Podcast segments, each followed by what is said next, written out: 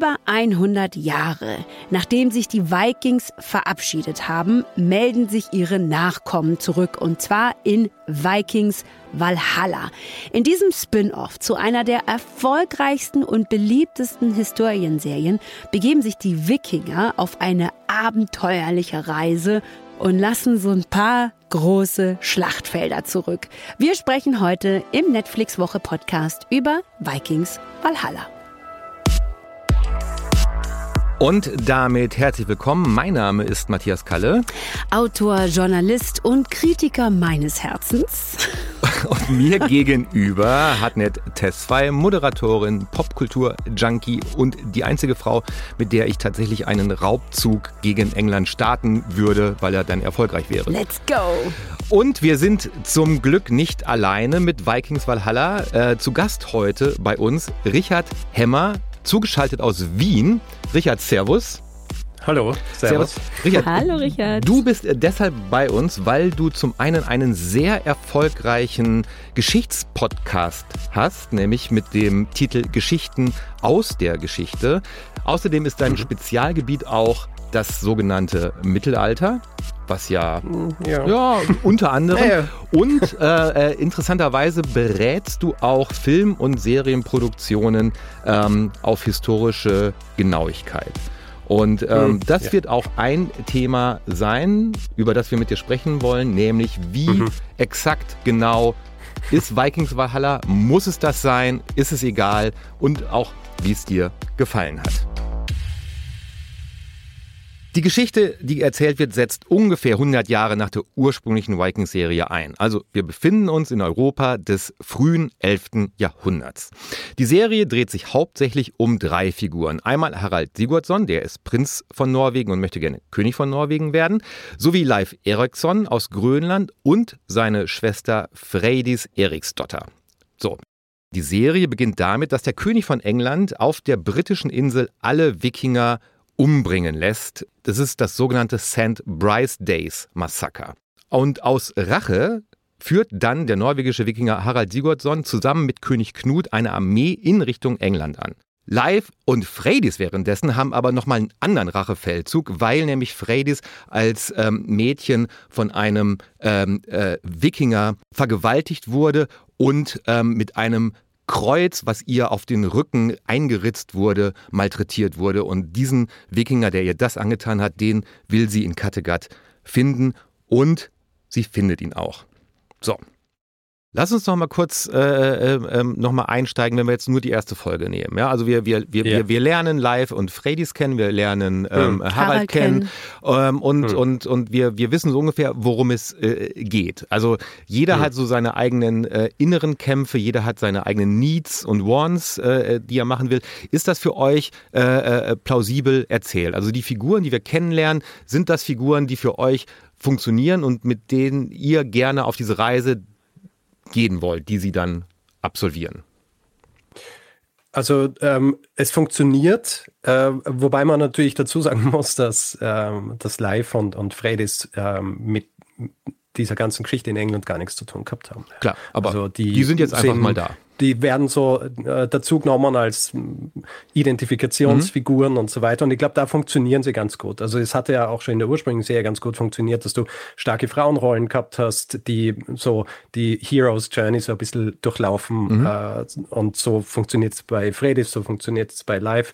Und äh, ich glaube, es ist ganz gut, äh, ganz gut konzipiert, so, weil ansonsten wäre es, wenn du nur äh, quasi die Rache der Wikinger hast, die dann nach, nach England fahren, ähm, wäre es Fahrt. Ja, also du brauchst du diese Stränge, wo du dann auch noch diese unterschiedlichen Allianzen hast, weil es stellt sich ja dann raus, dass diese, äh, dass Harald und Freydis miteinander ganz gut können und ähm, alle haben so ihre eigenen, äh, ihre eigene Agenda und so kannst du das, ähm, so kannst du es irgendwie interessant, mm, also so bleibt das Ganze interessant und ist nicht einfach nur ein, ein, ein äh, wieder, ähm, wieder Aufkochen einer, einer alten Suppe.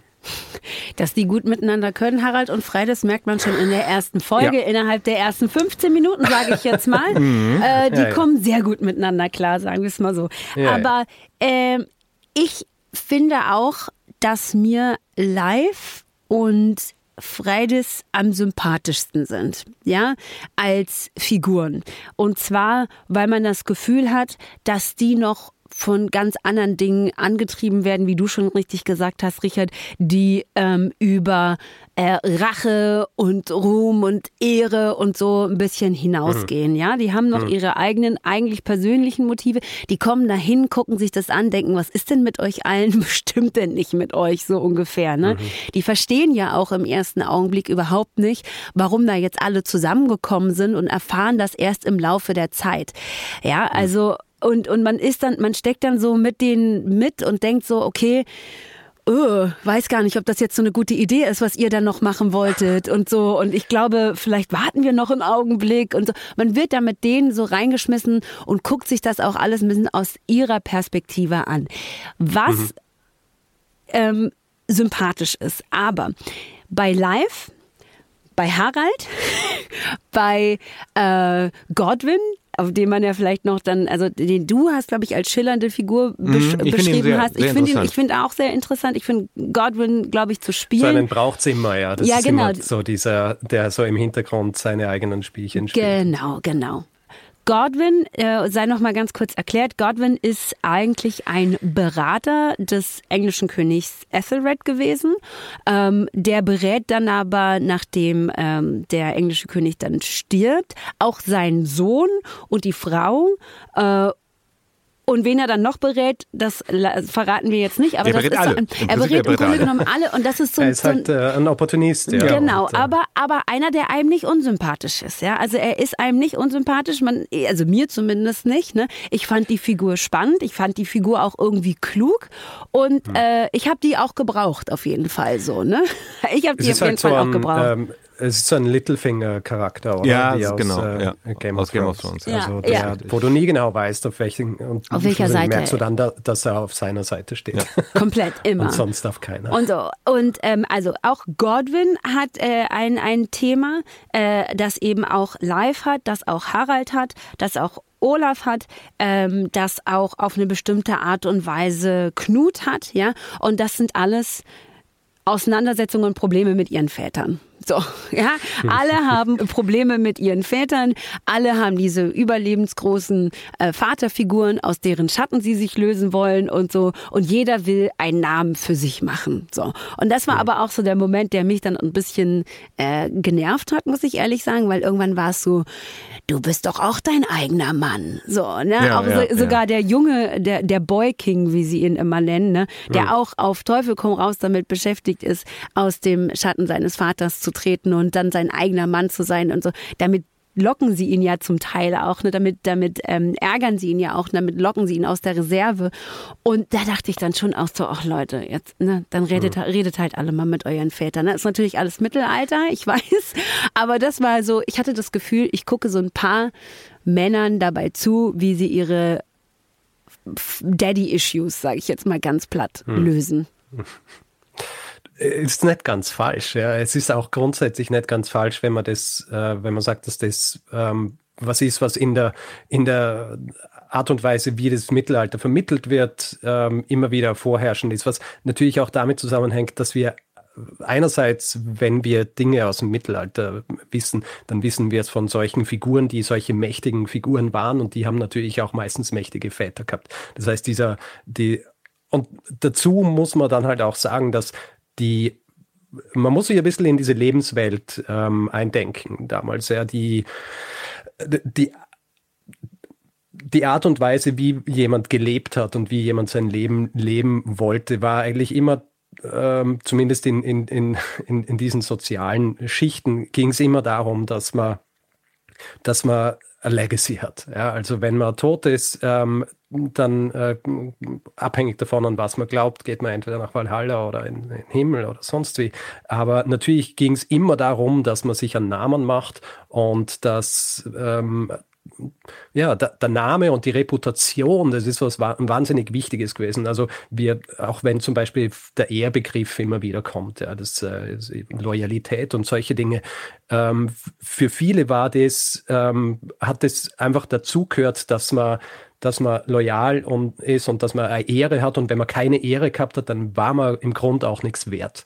Ja, und deswegen viele dieser Dinge, die gemacht werden, die für uns unwahrscheinlich und irgendwie, wo wir uns so denken, ja, warum, äh, warum fokussiert man sich, warum muss man sich rächen, warum muss, es kommt ja auch einer vor, dessen Vater getötet wird, zu Recht, mhm, der mhm. sich dann rächen will. Und da sieht man auch, das ist so in diese, diese Geisteshaltung, wo, wenn dir solche Dinge, wenn dir die Ehre abgeschnitten wird, dann bist du nicht mehr so viel wert wie vorher. Und deswegen viele dieser Dinge, die für uns irgendwie als, als völlig absurd erscheinen und überzogen und so weiter, das war einfach, das war normal zu jener Zeit, dass du diese Dinge verfolgen hast müssen. Ja? Lass uns noch mal, äh, äh, Richard, lass uns noch mal einen, einen hm. kurzen Schritt zurückgehen, weil die Serie beginnt ja damit, dass ähm, ähm, ähm dieses Massaker ähm, begangen wird und wir lernen die Wikinger kennen, die eigentlich glauben, in friedlicher Koexistenz mit den Engländern zu leben. Mhm. Es gibt Wikinger, die, die arbeiten äh, an Hofe mhm. als Berater des Königs, ähm, als äh, dessen, dessen, dessen Leibgarde, äh, mhm. äh, der, eine, der äh, eine Halbbruder von, von, ähm, Harald. von Harald ist, ist Leibwächter des Königs. Und äh, deshalb kommt für diese Wikinger dieses, dieses Massaker eigentlich ja komplett aus dem Nichts. So. Mm. Und, und, ähm, und, und, und so, so, so beginnt es, dass, dass, dass die Wikinger nee. uns als Zuschauer auch schon vorgestellt werden als, ja, die können eigentlich nichts für. Und die Rache ist äh, richtig. Ja. ja. So. Ne?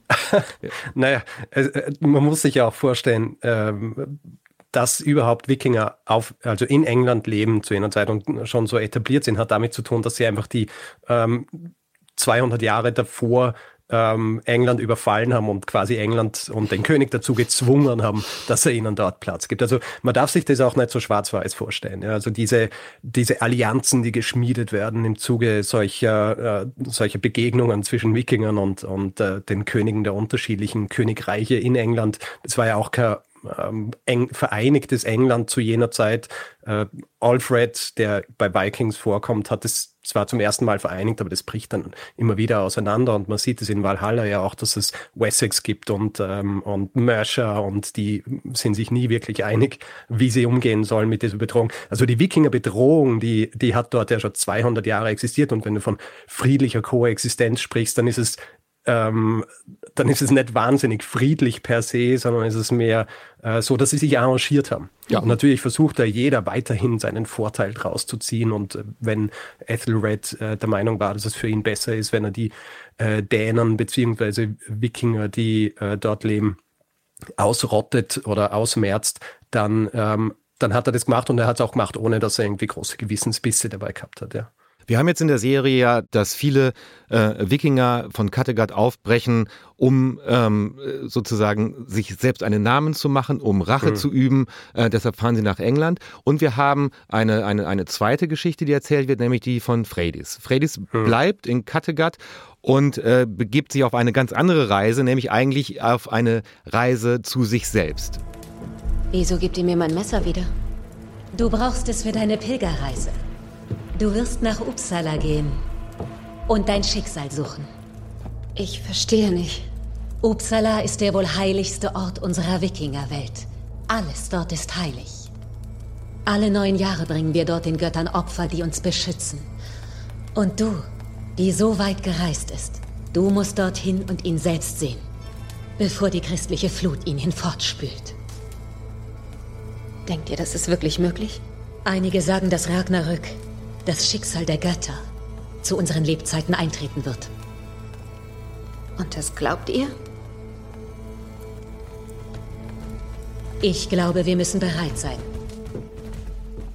Wie sehr hat dich diese, dieser Handlungsstrang ähm, ähm, ähm, fasziniert? Also, dass, dass man äh, diese starke Frauenfigur auf einer ganz anderen äh, inneren Kampf begleiten kann? Hm.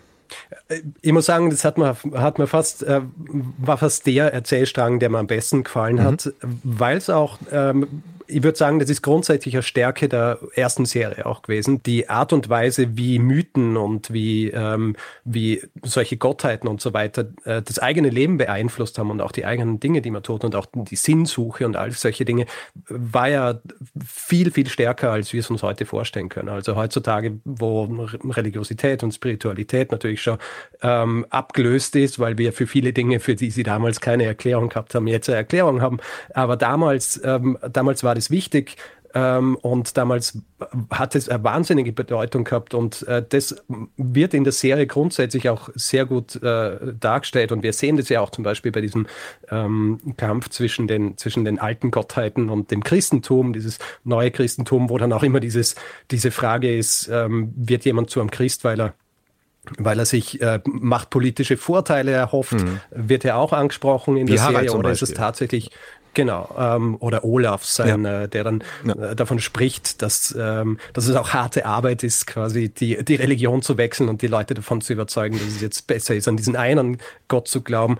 Ähm, und das wird in dieser Serie eigentlich ganz gut gemacht und ich finde dieses, ähm, dieses Aufzeigen also ich muss sagen, es ist ja natürlich ein bisschen on the nose, äh, warum manche Leute dann zum Christentum übergehen. Wir sehen es dann bei dem Charakter, der relativ spät dazukommt, dieser Jarl Kore, äh, für den es, glaube ich, keine historische Entsprechung gibt. Da ist einfach ein gutes Narrativ gewesen, um aufzuzeigen, warum jemand von den alten, ähm, von den alten Riten, vom alten Glauben abfällt, um zum Christentum überzugehen, weil er eben traumatisiert ist. Ähm, Ja. Ich möchte jetzt nicht spoilern, Ja, aber ja. es ist, äh, also, und solche Sachen, dass die angesprochen werden zumindest und dass das versucht wird, ein bisschen äh, zu erklären, wie sowas passieren kann, finde ich ganz gut. Dass es äh, natürlich sehr, ähm, sehr plakativ ist teilweise und sehr, ähm, sehr reduziert auch auf ähm, so ein bisschen Schlagworte und so weiter, ist eh auch klar. Aber grundsätzlich mag ich diese Erzählstränge, die uns mehr einführen in die Lebenswelt dieser Zeit recht gern. Und deswegen glaube ich auch, ist diese ist grundsätzlich Vikings auch so, so erfolgreich gewesen, ja, weil, weil hier Dinge aufgezeigt werden und man sich einfühlen kann in solche Lebenswelten, wie es sonst keine andere Serie, die im frühen Mittelalter spielt, jemals gemacht hat. Also ich muss ja sagen, es ist interessant, dass du das sagst, weil dieser, weil dieser Erzählstrang von Freides tatsächlich der, derjenige war, mit dem ich am allerwenigsten anfangen konnte, ja. Weil ähm, vielleicht auch genau aus diesen Gründen, ja, dass ich äh, da schon Schwierigkeiten hatte, mich in diese Lebenswelt hinein zu versetzen äh, und, und diese spirituelle Reise, auf die sie sich ja im Grunde genommen begibt, weil sie rausfinden möchte, wer sie ist, was sie ist und so. Da, da, das, da hatte ich irgendwie so ein bisschen ja, Schwierigkeiten, da, da reinzukommen in dieses, in diese Lebenswelt, in dieses Lebensgefühl ja vielleicht auch. Ne? Fand aber schon auch ähm, gut, das kann ich durchaus ja äh, an der Stelle sagen, dass man sich da bemüht hat darum, eine sehr starke Figur dann eben auch aufzubauen mit dieser Freides. Insgesamt äh, kann man das ja durchaus sagen, dass zum Beispiel auch mit dieser ähm, Jarl Håkon heißt sie, glaube ich, ne? Äh, die Herrscherin von Kattegat, da war ich dann natürlich, okay, guck mal, wenn wir jetzt schon äh, fiktional, das war ja die Idee, von der ich ausgegangen bin, ne? also wenn wir jetzt schon hier sowas Fiktionales erzählen, eine fiktionale Wikingerwelt aufbauen, so, ne? Na cool, dann gibt's da halt auch eine, eine schwarze Wikingerkönigin Ja. sozusagen von Ja. Kattegat, ja? Da war ich so, super, cool, mach ich mit. Dann redet aber äh, Jarl Håkon und ich denke mir, warum haben sie der denn so einen komischen Dialekt gegeben? Warum haben sie der so einen komischen Akzent gegeben? Aber in der Idee dachte ich so, ah, cool gemacht, ne? Als machen wir das mal, um mal irgendwie, wie gesagt, eine, eine, eine starke Frau zu etablieren. Und dann ist diese starke Frau auch noch klug und ähm, ähm, schlau und weise. Und dann bekommt die aber halt diesen komischen Dialekt angedichtet. Da dachte ich, das ist doch unnötig. Um eben auf eine bestimmte Art und Weise doch wieder so eine komische Art von Othering zu betreiben. Das hat mich ein Ja, bisschen ja. gestört, muss ich ehrlich Ja. sagen. Ja. Fand ich im Deutschen besser gelöst. Absolut. Ja, ja. Aber ich habe noch eine ähm, Figur, die ich tatsächlich gerne mochte und es ist zur Überraschung aller wieder eine Frauenfigur. und zwar ist es Queen Emma. Also ich fand äh, Queen Emma toll. Die mochte ich gerne. Ähm, ist eine deutsche Schauspielerin, Laura Berlin. Laura Berlin, die äh, Emma von der Normandie ähm, spielt. Ich fand, ich fand sie auch super. Ich fand vor allem sie im Gegensatz auch zu, zu äh, Freydis zum Beispiel. Ne? Also Emma von der Normandie ähm, ist äh, sehr unterkühlt, sehr zurückgenommen, sehr äh, schlau auch, ja, Mhm. und, und, und, und auf ihre eigene Strategisch. äh, und, und, und, und als, als Gegensatz zu den ja fast schon heißblütigen äh, Wikinger-KriegerInnen äh, spielt sie eine sehr strategisch gewiefte, ähm, mit allen Wassern gewaschene ähm, Frau, die gerade Witwe geworden ist, aber sich auch den neuen Begebenheiten sehr, sehr gut anpassen kann. Ich wollte auch noch kurz eine Sache ansprechen. Ähm, historisch hin oder her, richtig, ähm, die ganzen äh, äh, K- Kampf- und Schlachtszenen. Mhm. Ja, also ähm, ähm, jetzt mal unabhängig davon, ob das so passiert sein könnte oder nicht, man muss schon sagen, das ist schon auf einem sehr, sehr guten Niveau gemacht. Mhm. Ja, also auch wenn ich, ähm, äh, Fredes wird ja auch als, als ähm, eine dieser, dieser äh, Leibwächterinnen trainiert, da gibt es so eine, so eine, so, ein- so einen Trainingskampf und das ist schon, das ist schon sehr, sehr toll choreografiert, oder? Also das hat mir sehr, sehr gut gefallen. Wie, wie ging's euch da? Hartnett, ich weiß, du kannst eigentlich mit solchen äh, äh, ähm, ja, äh, Kampfszenen, auch wenn sie brutaler werden, wenig anfangen, aber Vor allen Dingen, wenn sie so brutal sind. Ich kann, ich kann eine Szene rausheben, die, da ist mir wirklich eiskalt den Rücken runtergelaufen. Und zwar ist das nach so einer Schlacht. Äh, weißt du, wie- da geht Harald sozusagen durch die am Ah. Boden Ja, ja, äh, verwundet liegenden äh, Soldaten quasi. und, und, und, und äh, tötet da im Grunde genommen wie mit so einem, also, also man hat das Gefühl, der pickt da mit so einem Zahnstocher in, in so ein Fleischbällchen, aber es sind halt tatsächlich Menschen, die er da einfach umbringt mit seinem Speer. Und um ihr Leiden, also ne, das ist ja auch äh, er als Christ sozusagen erlöst sie an der Ja, ja. Stelle von, von, von ihrem Ja, Leiden. natürlich. Das war mir schon ein bisschen gruselig. Es gibt ähm, tatsächlich eine sehr lang erzählte Schlacht auch, die entscheidende Schlacht. Ähm, und, und da dachte ich schon so, die ist schon beeindruckend. Ja, ich weiß jetzt nicht, ob man die ganze Folge darauf verwenden muss. Aber wieder so sozusagen dieses, also das klingt ganz hart, aber diese Menschen, äh, fast wie so, äh, wie bei einem, bei einem, bei einem Auffahrunfall äh, aneinanderstoßen und so. Und das war dann auch so von oben gefilmt. Ne? Das sah schon beeindruckend aus. Aber tatsächlich hast du gerade, glaube ich, meine Lieblingskampfszene äh, geschildert. Und zwar ist das die von Freides. Wo sie in diesem Aufnahmeritual sich erstmal im Kampf beweisen muss, ja. Und äh, sie hat natürlich eine ganz rasante Entwicklung hingelegt, aber sie kämpft dann gegen ähm, Shield Maidens, gegen Kämpferinnen, die schon in der Armee von Jarl Harkon sind, in der Armee von Kattegat.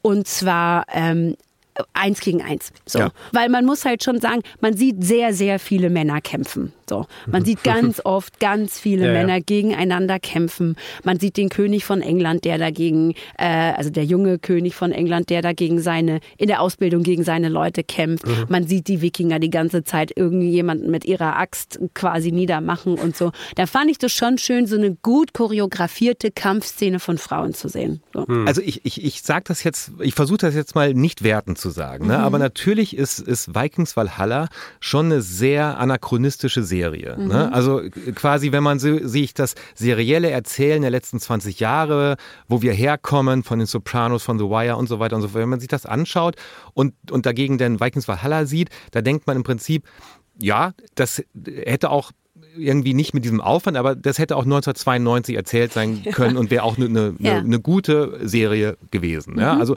jetzt muss man auch sagen, dass zum Beispiel der Showrunner von Vikings Valhalla, äh, Jeb Stewart, ist einer der Co-Autoren von Die Hard gewesen und von, von, von anderen Action-Blockbuster aus den 80er Jahren.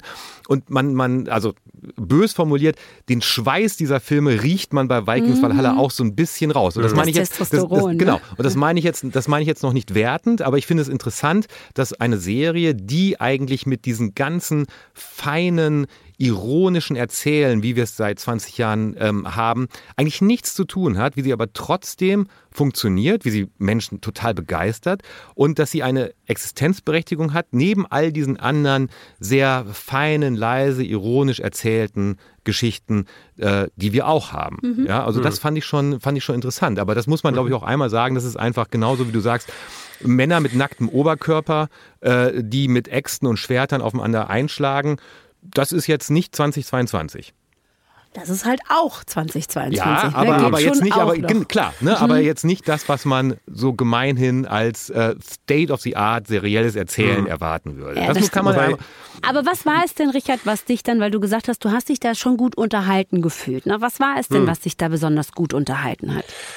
Also ich glaube, für mich ist vor allem einfach auch äh, interessant zu sehen, wie sie mit der Geschichte umgehen. Ich finde es lustig, sowas anzuschauen und mir dann äh, und dann zu schauen und zu sehen, ah, äh, da haben sie die und die Figur so hingebogen und äh, der kommt ein bisschen später und so weiter. Und deswegen, äh, deswegen hat es mir gut gefallen. Mir wird es wahrscheinlich auch so äh, gut gefallen, weil ich so Schlachtengetümmel und solche Geschichten ähm, äh, schaue ich schon gerne an, ja.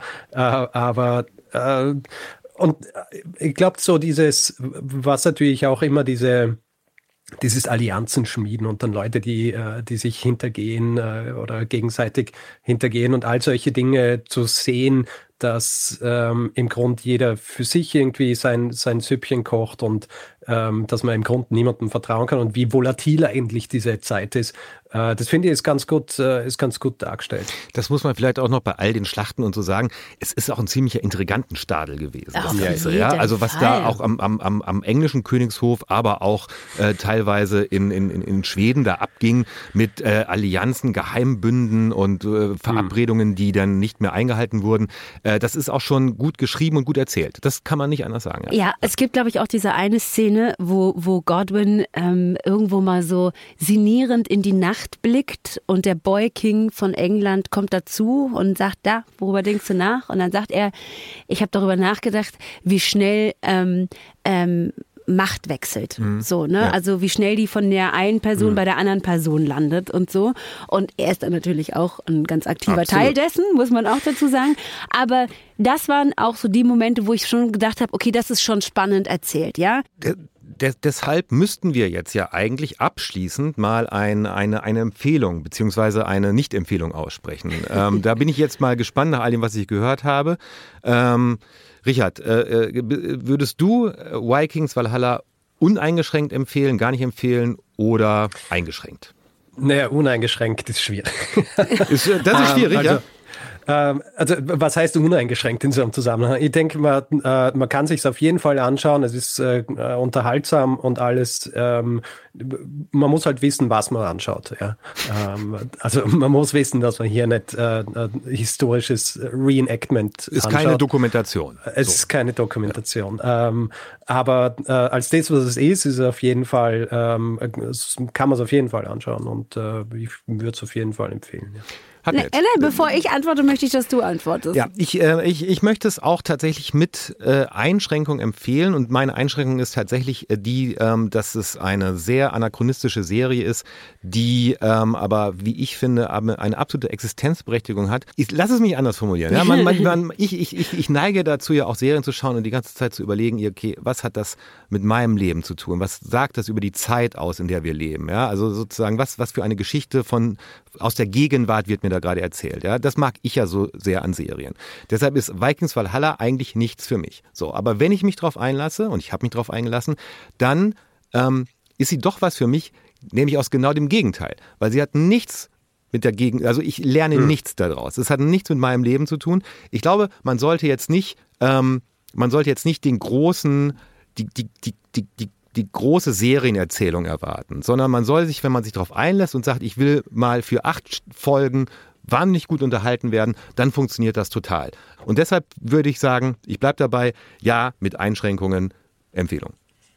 Ich musste bei euren Ausführungen gerade an meinen Tipp der letzten Woche denken. Und Süße zwar Magnolien. süße Magnolien.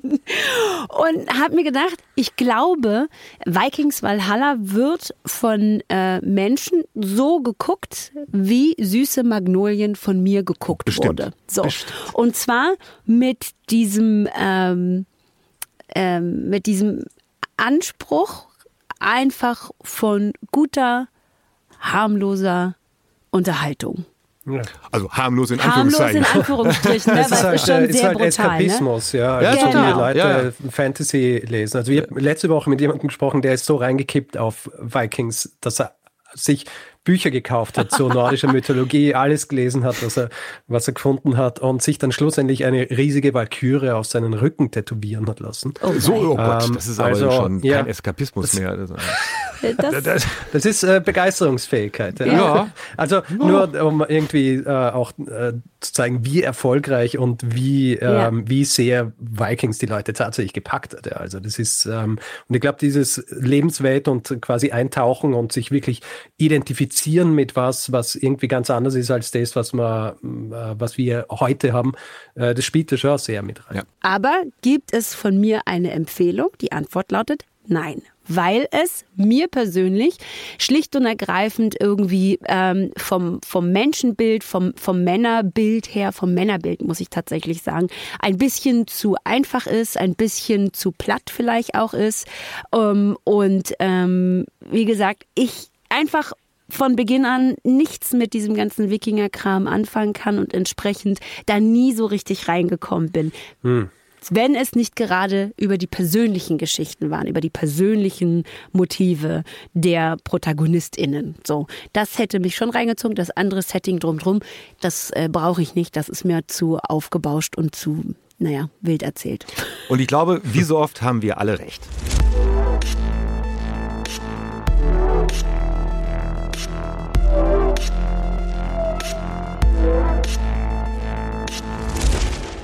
Vikings Valhalla war ja nicht das Einzige, was wir diese Woche gesehen haben. Und äh, Richard, ich weiß, dass du sehr engagiert Vikings Valhalla geguckt hast, aber du hattest auch noch Zeit, was anderes zu gucken, nämlich was?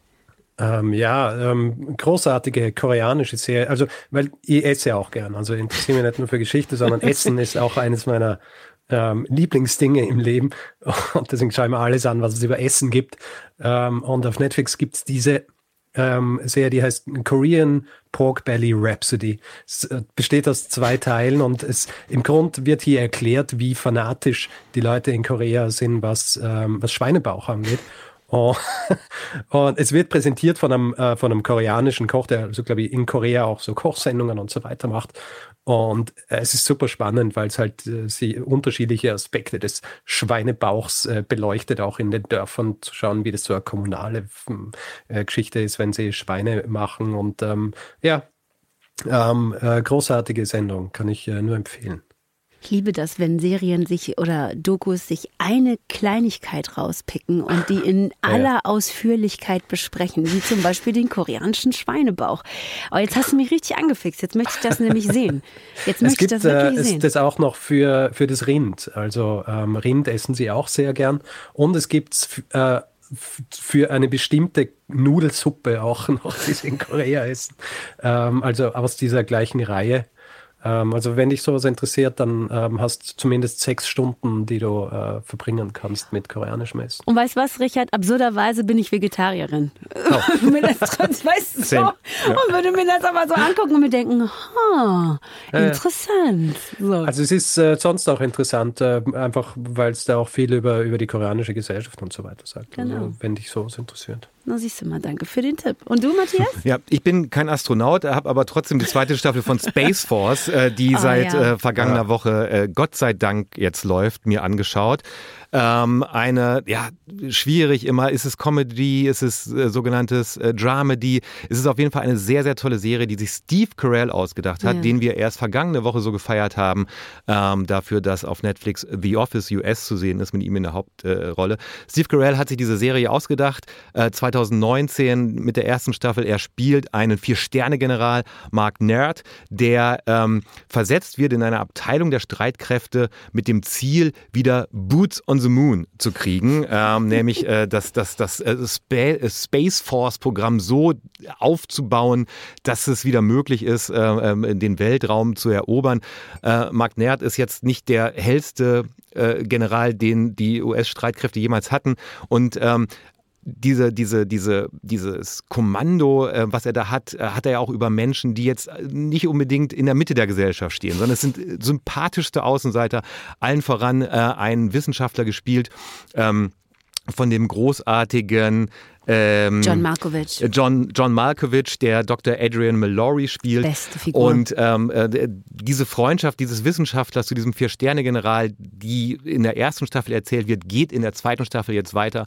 Und ähm, es ist wirklich eine eine herzenserwärmende, wahnsinnig lustige, teilweise skurrile ähm, Serie mit einem starken äh, Steve Carell, mit einem noch stärkeren John Malkovich und äh, für mich eine große Freude, da die zweite Staffel jetzt zu sehen. Ich freue mich nämlich auch sehr, dass die da ist. Ich fand die Idee zu dieser ersten Staffel schon super, weil Ganz die ja toll. tatsächlich auf einem Vorschlag von Donald Trump, auf einer Idee, auf einer echten Ja. Idee von Donald Trump beruht und die sich dann so gedacht haben, Leute, das kann ja gar nicht ernst meinen. Aber was wäre, wenn, wenn er es ernst meinen würde?